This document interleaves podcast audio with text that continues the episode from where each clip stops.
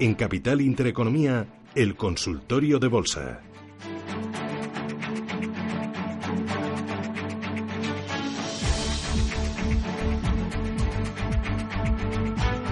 91 533 18 51 91 533 18 51 es el teléfono directo de Radio Intereconomía para que nos llamen en este consultorio de bolsa que abrimos ya. También lo pueden hacer a través del WhatsApp 609-224-716, 609-224-716. Consultas de audio o de texto también tienen a su disposición. Un correo electrónico es consultoriocapital.intereconomía.com. Consultorio de bolsa hoy con José María Lerma analista colaborador de investing.com. José María, ¿qué tal? Buenos días. Hola, muy buenos días. ¿Cómo estás? ¿Cómo ves la bolsa? ¿Cómo ves el IBEX? Que ahí parece que se resisten esos 9.200, ¿no? Bueno, sí, lo comentábamos hace una semana cuando estuvimos, está totalmente plano. Y bueno, yo ahora estaría pendiente mm, o estoy pendiente siempre de dos focos mm, principales que tenemos ahora eh, la tensión de Estados Unidos y Irán que está generando una volatilidad al crudo y bueno, mm, la posible, ya que no está confirmada, pero la posible reunión del G20 del sábado entre Donald Trump y Xi Jinping en que en principio parece ser que no se esperan grandes acuerdos, pero un guiño positivo y, y, bueno, pues podría dar un nuevo impulso a los índices y sobre todo a los valores cíclicos relacionados con, con toda la guerra comercial. Como por ejemplo, ¿dónde habría que poner el foco? ¿En qué valores crees que podrían ser oportunidades si esto se despeja de manera positiva? ¿Dónde habría que estar? Bueno, eh, sobre todo en valores cíclicos. Si cogemos el IBEX español, tenemos una acción que ha sido muy castigada con ArcelorMittal, tenemos otra acción que estos últimos días ha reaccionado bien como es Automotive. Si vamos al, al, sector automoción, pues podemos ver Volkswagen en, en Alemania. Es decir, sectores cíclicos serían muy favorecidos con esto, pero cuidado, siempre estamos hablando que haya un guiño positivo. Mm. ¿Qué, no habría que tocar, José María? Bancos, por ejemplo, eh, después sobre todo lo que dijo ayer el BCE de que eh, lo peor puede estar por llegar y que los problemas de rentabilidad pueden ir a más incluso.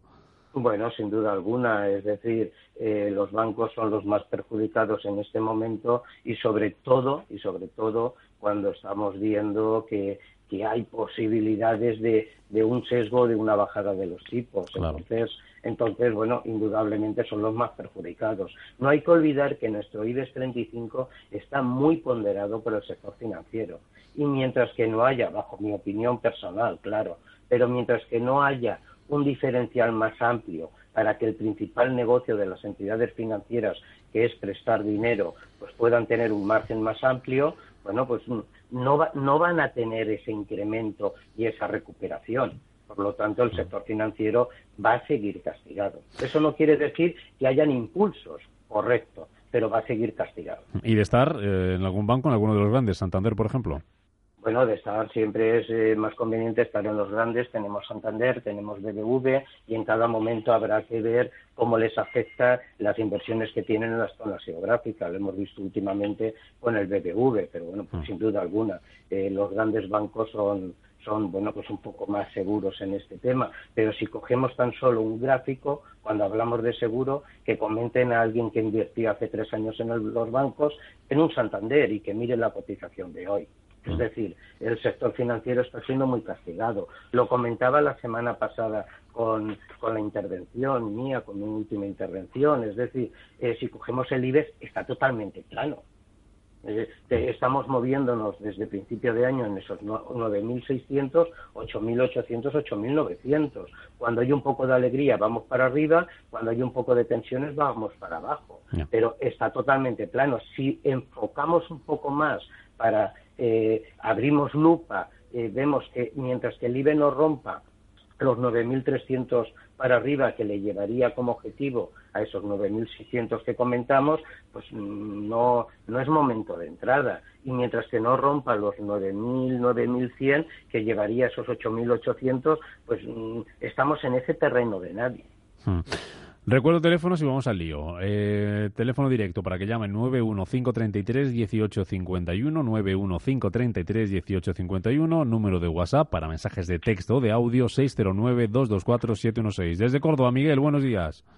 Hola, muy buenos días. Usted dirá. Pues mire usted, para el señor analista, muchísimas gracias por acogerme al programa. A usted. Y enhorabuena.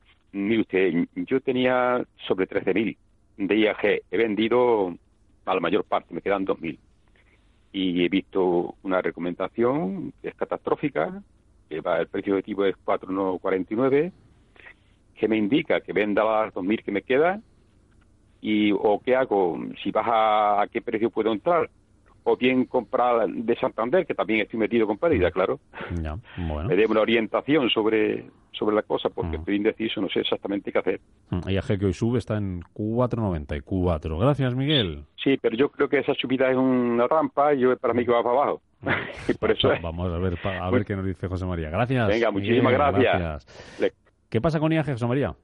Bueno, Miguel, vamos a ver. Mira, IAG está últimamente muy castigada eh, por dos aspectos. Uno, que podía ser en estos días, pero que eso es el día a día de IAG. Sobre todo tiene dos focos que le ha afectado. Uno es que está muy directamente con toda la solución del Brexit, por lo tanto, ahí está bastante afectada. Y otra es el sector de las aerolíneas.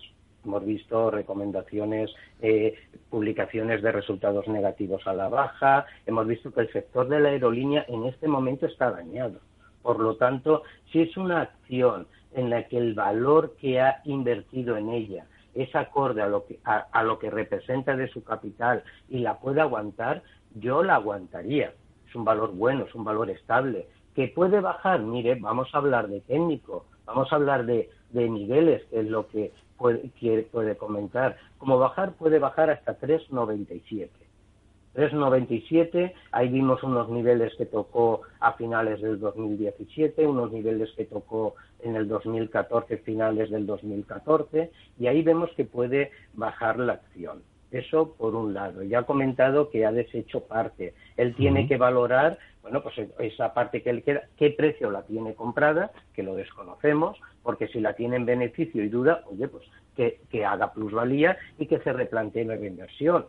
Si las tiene más altas, hay que ver a, pre- a qué precio ha entrado. Pero si no es una parte importante eh, de su capital, sino que es acorde con lo que puede ser una diversificación, yo las aguantaría. Ahora, vuelvo a repetirle, niveles de bajo dos. Una en el que puede llegar, porque el que le he dicho es el máximo, pero una en el que puede llegar perfectamente, que son los 4.50, 4.60, frente a los 4.95 que está cotizando en este momento, y otro que sí que yo ahí no las aguantaría por técnico si rompiera los 4 para abajo. Mm, Nos preguntaba Hablaba- también, por, por, por Santander nos preguntaba también, ¿no? Sí, sí, Santander. En cuanto al Santander, bueno, el banco se está aguantando muy bien. Es eh, realmente es, es que es parece un aburrimiento en los bancos. El margen de entrada son márgenes muy pequeños, mientras que el Santander no nos rompe. Y siempre hablamos de técnico. Los 380, 385, yo estaría tranquilo en él. ¿Qué recorrido tiene si quiere entrar en estos niveles? Pues nos lo ha enseñado ya bastante.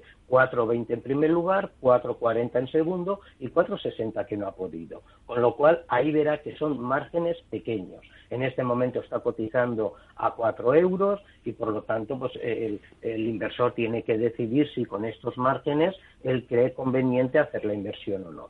Por otro lado, y siempre en mi opinión, y esto vale para cualquier recomendación hoy, yo si tuviera que entrar, pero eso es un, una- un criterio mío personal, esperaría el lunes.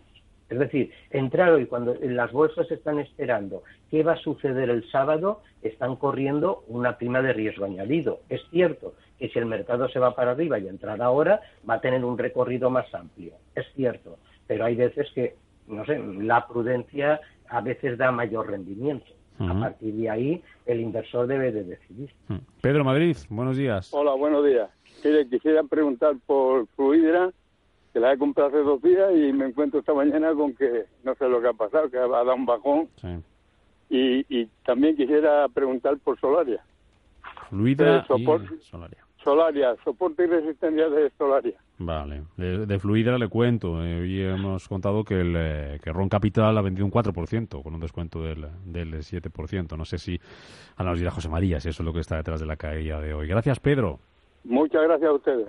Fluidra, tiene que ver algo eso, ¿no? Con la caída de... Sin duda, sin duda hoy, alguna. ¿no? Además, además el 4%, es decir, si vemos la caída que ha tenido, se ajusta precisamente a, la salida que ha habido de la acción. está cayendo en 9. Sí, sí, pero se ajusta. Hace un momentito que hay un seis y medio, un 7. Tendré esa volatilidad cuando suceden estas cosas de ese 2-3%. Pero vamos, la caída que ha tenido hoy concretamente se ajusta a lo que ha ocurrido de la salida de la acción.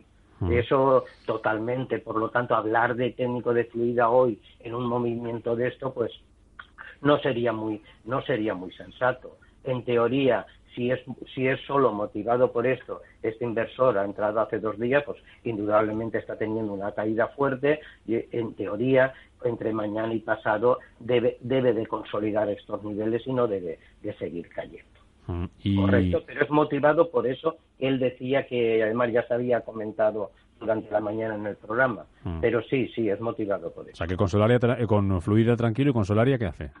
Bueno, pues con Solaria eh, no sabemos en este momento, porque a veces es importante saberlo, los precios de entrada.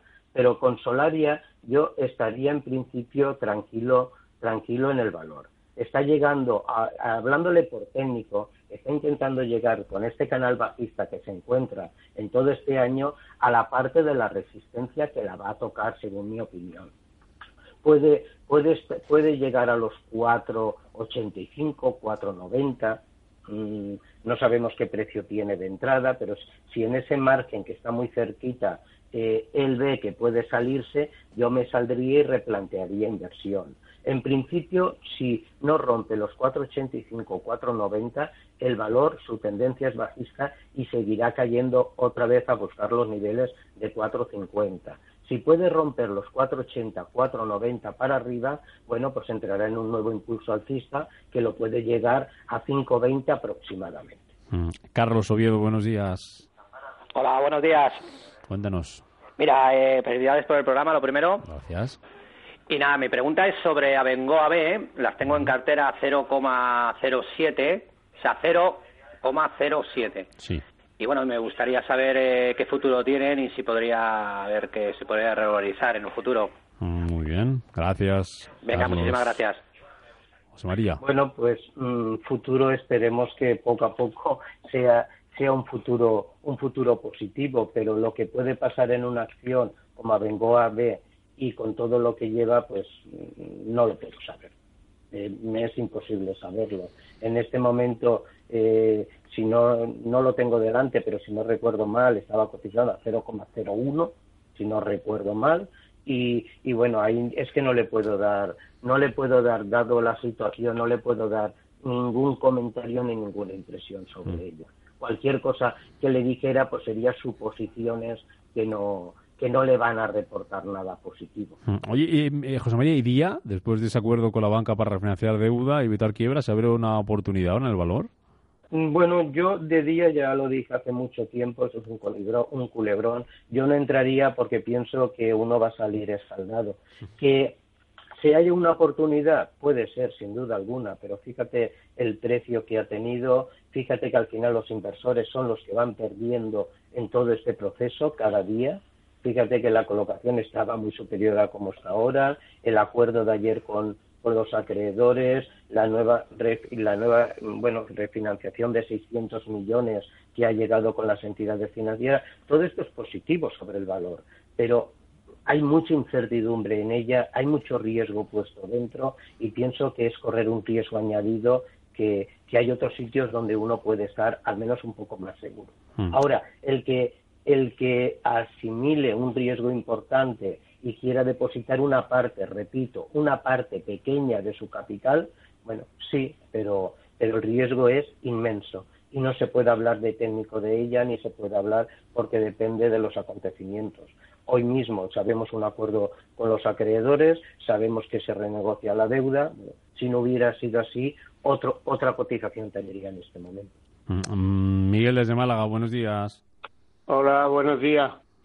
Bueno, yo quería hacerle una consulta sobre otros dos chicharrones. Venga. Bueno, uno ah. es eh, Adengo AD, que la tengo aquí, tengo 230.000 acciones. O sea, por un valor actual me parece que son de 2.346. ¿Esto es vendible todavía o no? Hmm. ¿Me oye? Sí, sí, sí. A ver qué dice José María. Si, si es vendible todavía, si tiene cotización en el mercado. Sí, es que llevo un tiempo separado de esto, porque he estado fuera de viaje y bueno, como tengo pocas cosas ahora mismo, esperando la, toda la incertidumbre esta de, de nuestros políticos, pues no le estoy haciendo mucho caso. Entonces, eh, quería saber sobre Abengoa, si es vendible, y, y, y este, y Adveo, Adveo, que tengo 3.298. Muy bien. Vamos a ver, A ver. José María, a ver qué sabemos. Bueno, vamos a ver, mirad, eh, en, cua- en cuanto a Bengoa B, eh, sinceramente no le puedo dar ninguna información sobre ella. Ya digo yo, eh, ayer creo que lo vi, el último de cotización estaba 0,01 y bueno, sé que hay mucha gente atrapada en ella, fíjate el inversor, pero no le puedo dar ninguna información sobre ella con exactitud porque hay que ser honesto y coherente y cualquier información que le diera pues no no, no, no sería lo más claro que y, y- y igual no era lo más positivo para ellos entonces no no le puedo dar ninguna información sobre Abengo Ave Mm. en cuanto al otro valor Ad- nos comenta Adveo está en concurso, yo creo que no cotiza, ¿no, José María? Sa- Corrígeme. Yo, eh, vamos, mm, por supuesto que no. Es que estamos hablando de dos chicharros en el que pienso que el hombre va a tener los títulos, pero, pero no va a tener el importe. Por lo menos hasta nueva, hasta nuevas mm, acontecimientos. ¿no? Fue a finales de año cuando la CNMV lo suspendió tras declararse en concurso acreedores. Yo creo que no cotiza, ¿no? Ya no, no- no Mm, que yo sepa, no. Vuel- vuelvo a decirle lo mismo. No quisiera porque igual ahí ha salido una noticia última que yo desconozco, pero pienso que, como él ha dicho, a margen de chicharro, pues sí, tiene los valores, tienes invertidos, pero en este momento no creo que tenga posibilidad ninguna de, de una venta de, de poder vender esos títulos. María, desde Madrid, buenos días. Hola, buenos días. Díganos. Mire, yo quería preguntar al experto por dos, dos valores. Uno, CaixaBank, que lo tengo a 3,70, 3,80, con una pérdida bastante grande y, claro, no lo quiero vender porque pierdo muchísimo. Y luego Banco Sabadell, que lo tengo en los 60, que también pierde un montón. Y entonces yo quería preguntarle si, si esto cree que a lo mejor pues en el plazo de un año, dos años, volverá por lo menos a, a, a recuperar algo o esto está deshacerse de ello, aunque pierda un montón. Pero es que, claro, con lo que pierdo es que... Ya. Y Sabadell, si cree usted que si se fusionara es peor para los que tenemos invertido el dinero, sería mejor o y que me diga que si en un largo plazo a mí no me importa tenerlo un año, dos años, ¿sabes? Siempre que por lo menos no vaya a perder tantísimo como pierdo ahora, porque claro, es una barbaridad lo que pierdo. Pues a ver qué posibilidades hay. Gracias, Vale, gracias. María. Venga, minutito, minutito y poco, José María. Vale, bueno, María, en primer lugar, eh, la banca yo estaría eh, primero, de- aunque los precios que ha comentado indudablemente son mucho más altos y la pérdida es importante, en los dos valores yo estaría tranquilo. Y más aún cuando estamos hablando de un plazo de un año y medio, dos años. Si puede recuperar el valor o no, no tengo ni idea. Lo que vayan a hacer mañana, lo que vayan a hacer las cosas, no sé lo que va a suceder. Ahora, mi impresión es que la banca va a reaccionar pues a finales del año 2020, sobre todo si hay una movida, si hay una subida, si hay un sesgo diferente en los tipos de interés. CaixaBank es un gran banco, yo estaría tranquilo con ella. Está cotizando 2.45, el precio de 3.75 es muy lejos, pero yo estaría tranquilo con ella y no desearía pérdidas, y menos en estos momentos. ¿Viste esos dos años? Sí puede incrementar su valor, no sé hasta dónde. Banco Sabadell, Banco Sabadell es la novia de cualquier fusión en este momento. ¿Cómo se vaya a producir esa fusión y se va a producir? No lo sé, por lo tanto, no sé si le va a afectar positivo o no. Está bastante afectada también por el Brexit, pero bueno, mm, yo creo que son dos grandes bancos que los debería de permanecer en cartera. Visto esos dos años. Muy bien, José María, seguimos después del boletín informativo. Tenemos unos, minuti- unos minutitos más todavía de consultorio para responder a las dudas de nuestros oyentes, ¿vale? Muy bien, de acuerdo. Por cierto, que después del consultorio vamos a hablar con eh, Fernando Luque de Morningstar, que nos tiene que explicar qué es lo que está pasando con la filial de Natixis, con H2O, que han salido de allí 3.000 millones de euros en, en poco más de tres días por problemas de iliquidez y de gobierno corporativo. Se lo vamos a explicar enseguida.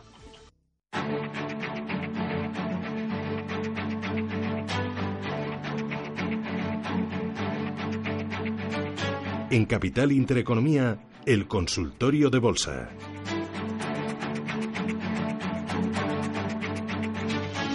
Recta final de este consultorio de bolsa hoy con José María Lerma, analista colaborador de investing.com. Vamos, José María, si te parece, con un audio de WhatsApp de uno de nuestros oyentes. mi nombre es Alejandro y me gustaría que el analista analizara IAG. He llegado tarde al programa y no sé si le habrán hablado. Gracias. IAG, que algo hayamos dicho, pues le recordamos brevemente, José María, sobre IAG a Alejandro. Venga. Sí, bueno, le comentamos a Alejandro eh, que IAG es una acción que ha estado últimamente muy dañada porque todo el sector de aerolíneas está pues con dificultades y por lo tanto va a ser afectada en su cotización a la baja.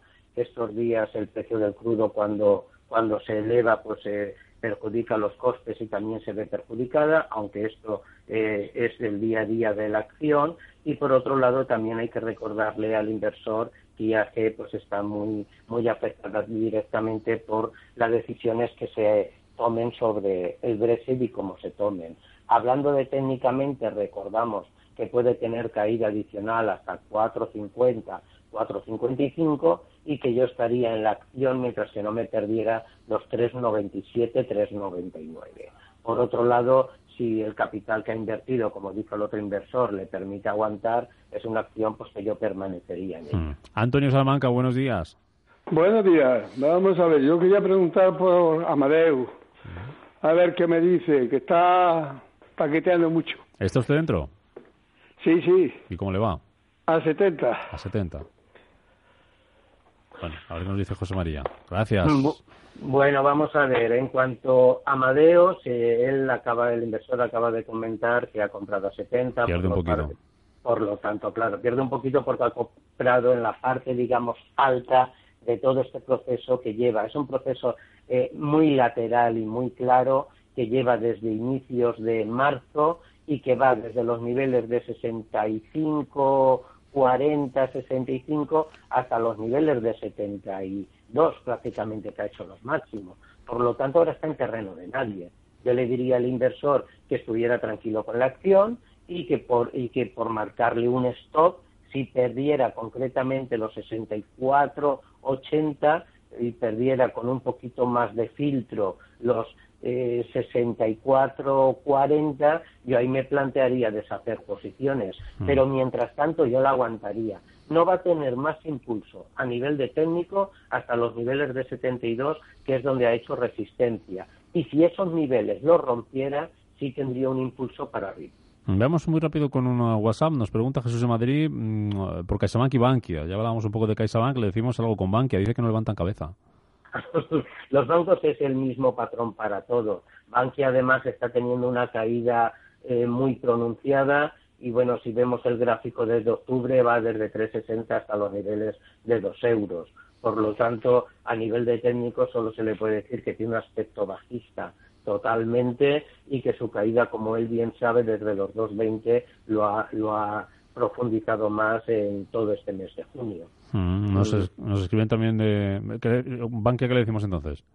Bueno, pues eh, si yo en los bancos, desde luego, no. creo que sea momento de deshacer y desde luego si uno mm. tiene, yo creo que es momento, siempre que la inversión le permitan aguantar y siempre con una vista, el sector financiero, yo no, no veo una recuperación importante de él en menos de dos años y va a haber mucho, tiene que haber concentraciones, tiene que haber movimientos y no lo veo menos de dos años. Entonces, el sector bancario ahora solo está para picotear y además está con, con una visión técnica bajista total. Hmm. Entonces, si la tiene y le permiten aguantar, bueno, pues yo sí permanecería con las acciones. y, él es, y él es, y disculpa, él es el que tiene que marcarse porque en todo uno tiene que marcarse un esto máximo de pérdidas. Y él, sabiendo el que central, es el de, oye, pues aguanto hasta aquí, vendo y replanteo operación.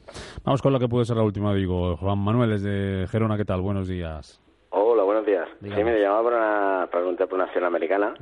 Eh, el ticker es SPWR, es SunPower, es una empresa de renovables y tal. Eh, estoy dentro a 7 dólares. Era para saber a ver cómo lo ve, el recorrido posiblemente y todo esto. Muchas gracias. Muchas gracias a usted.